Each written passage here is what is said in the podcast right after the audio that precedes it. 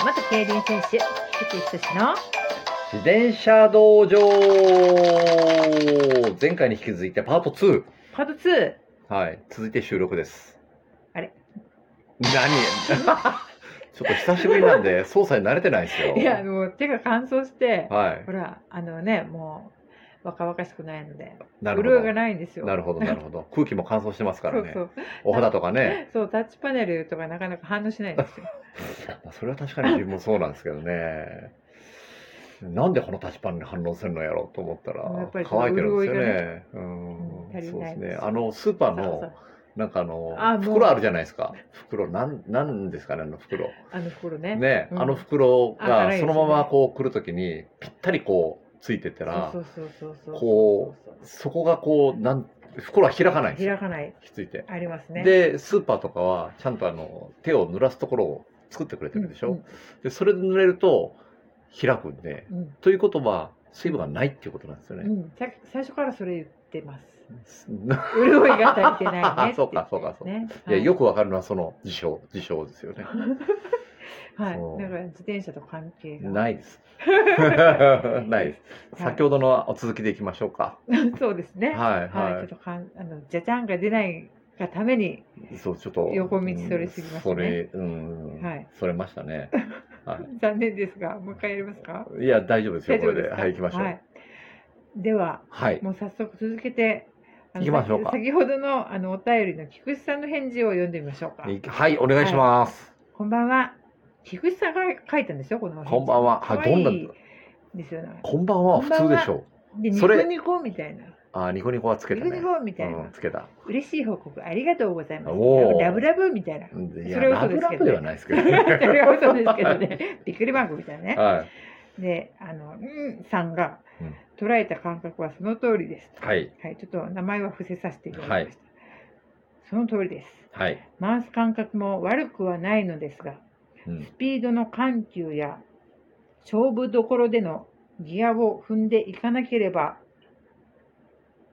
という場漢面字で読め読めてます違うんです よ。井口さんのこの接続なんですよ。踏んでいかなければ場合、場面ではって。場面では。は踏い。んでいわかかなければならない場場面面ででは。は。うん井。口さんが悪い。いやいや、俺じゃないでしょ。日本語ちゃんと喋ってくださ。はいはいはい、じゃあもうちゃんと読みますね。はいスピードの緩急や勝負どころでのギアを踏んでいかなければならない場面では踏み上がらないことが多いです。はい。時代は変化して、フレームの合成も上がり、うんシューズも力を逃さないような作りになっています。はい。その道具の変化に対応するには、意識の変化も大事になります。はい。欧州のレース映像を見ると、サドル位置が年々下がってきています。はい。道具の進化だと思います。はい。ペダリングのポイントにうまく体を合わせることができれば、大きな力を省エネで生み出すことができます。はい。そのために必要なことは、強靭な体幹です。なるほど。あと、関節の可動域もうん。それは短い期間では難しく地道なトレーニングを積み重ねることしかないです。はい。一流選手の強みは長い期間モチベーションを保てることだと自分は思っています。はい。試行錯誤しながら前を向いて挑み続けてください。はい。答えはそこにあります。はい。応援しています。これ、なんか、誰が言ったんですかすごいいい、いい言葉じゃないですか。菊池仁志なんか言葉が抜けてましたけどね。な大ん事なか、ところですねなんか落とそうとしてますいね。やいやいやいやいや。いやいや、ねいいこと言ってますね。ということなんですけど、はい。あのスキスピードの緩急や勝負どころでのギアを踏んでいかなければならない場面で踏み上がらないことっていうのはどんな感じのあのー、過視点踏みになってるとうっーてことですん、まあ、あの、回す感覚だけだと、か、はいその、まあ、トルクがかかってう、んまあ、あの、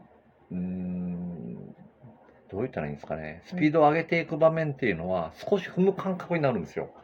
あ若逆干にちょっとアン踏もクうとリして踏まない若干アンクリングを起こすんですよね。若干アンクリングを起こすんですけど、そのアンクリングを起こすこと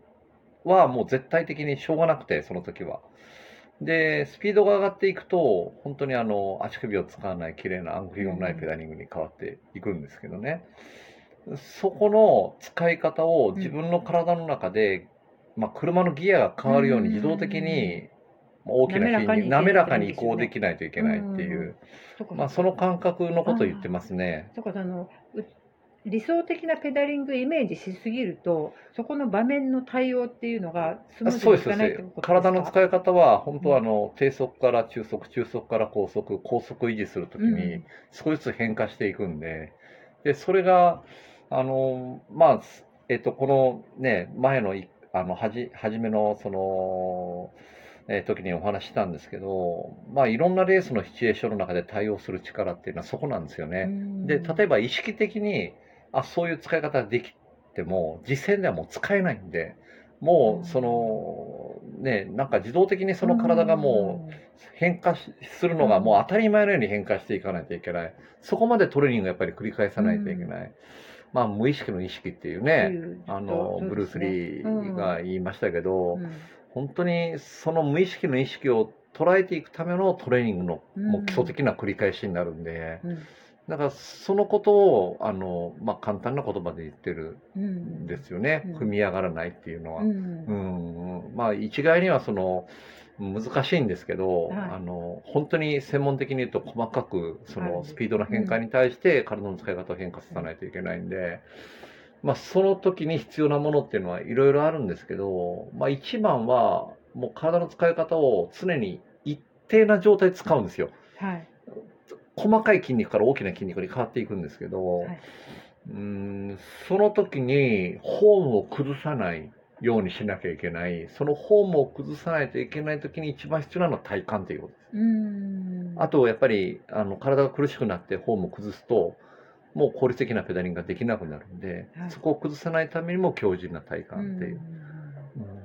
その強靭な体幹って言っても簡単な言葉に聞こえますけど大変なんですけどね、あそうですねもう,、はいもう本当に一言でしか言ってないけど、ううんん、何か一つをやればいいってものでもないし、そうですね体感って一つの部位を言ってるまあわけもういではろんいなかあの筋肉の総合的な表現なんで、だからその筋肉をどういうバランスでどう鍛えていくかっていうのはもう人それぞれ違ってくるんですよ、らうんうん、だからその体幹トレって今言いますけど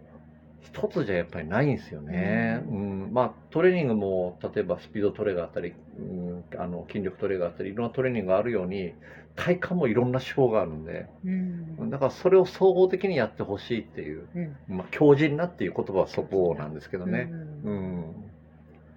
ねはでね欧州のレース映像を見るとサドルが下がってきてる、い、そうですね。うんまあ、あの道具の進化もありますし、まあ、その貸し手のやっぱ通過を非常にスムースにしてますよね。あーうん、貸し手の通過がスムースになると反対なしは上視点なんで、上視点のトルクの立ち上がりが速くなるっていう、あはい、っていうことになるんですけど、そのバランスをどう取るかっていうことが。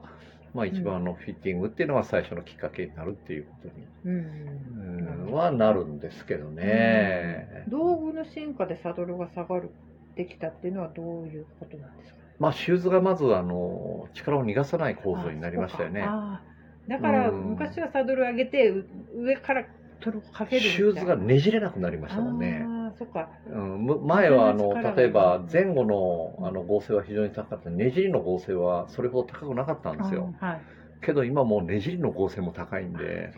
うんまあ、全てですよね。でうんフレームもまあうん、そのデータで見るときの例えば BB の横のしなりとか、まあ、よくあのパンフレットに出てますけどね、はいあの合成がこれだけ何パーセント上がります。あれはもうほんの一部なんですよ、言ったら。うんもうデータとして出すのは横か縦かみたいな、分かりやすいところなあんですけど、非常にねじれながらやっぱり進んでいくんーで、はいフレームってう。んで、そのねじりながら進んでいく中のギャップを超えたりする、そのものっていうのはなかなかこう数値で測れないものがあってうん、はい結果、例えばプロ選手にその機材をこう走り走ってもらって、その感覚的なものをうんエンジニアがやっぱり伝え聞くみたいな。うんうん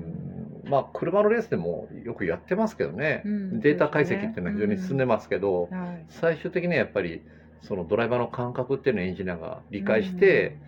そのどうどういうふうに反映さすかっていう、うんうんそれをまあ自転車もやってるんで、うんだからあの競輪選手たちが作るプロモリーフレームっていうのは全てオーダーメイドなんですけどはいやっぱりその感覚とビルダーが話し合いますもんね、うーんそれで完成形にやっぱり近づけていくんですよね、はいうんで近年はやっぱりレースのあの流れ方が変わってきたんで、はいすごいやっぱりみんな考えてますね、うんうんううんん、どこの合成を高くしてどこの合成を抜くかとか、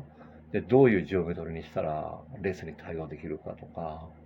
まあ、そういうその数値であれない部分っていうのはやっぱりかなり変わってきてんじゃないかなと自分はあの自分自身が乗っても思いますね昔の自転車と比べて、うんうんもうあの入力がすもう推進力にそうですそう即ですつながるよう全なて全て変わるようにね、うん全てがううんん、ただそ力がの逃げないように。力が逃げないだけに、うんその鍛えないといけない部分もあー確かにあるんですよ。やっぱりどこかでいなさないといけない部分ができてきてるってことでですよきてね。きそれがてます体にし、ううんよりやっぱり硬いフレームになれば抜くポイントもしっかり抜かないと、うんその反発を受けるんで体が、受けますよねはいだからそのいいポイントでうんかかるだけの技術をやっぱり培っていかないといけないんで、やっぱそうすると女子選手っていうのは結構体作りってすごい大事になってきませんか大事です事大事です大事です、うんはいもうバランでス、すよねバランスですよね、ううんんまあ男子も言えるんですけど、はいまあこう総合的には体の全てのバランスの中で、例えばいろんなとこがどこが強いっていう特筆されたもんじゃなしにバランスが取れた体の方がやっぱりあの競技としてはやっぱり高いうん競技力を出せるんじゃないかなと自分は思うんですけどね。そうですね、はい、もうあっという間に11分えー、そんなに過ぎたんですかもう菊池さんが盛り上がりましたね盛り上がりましたね。ちゃはんとい、お話ししたいこと話せましたか、大丈夫です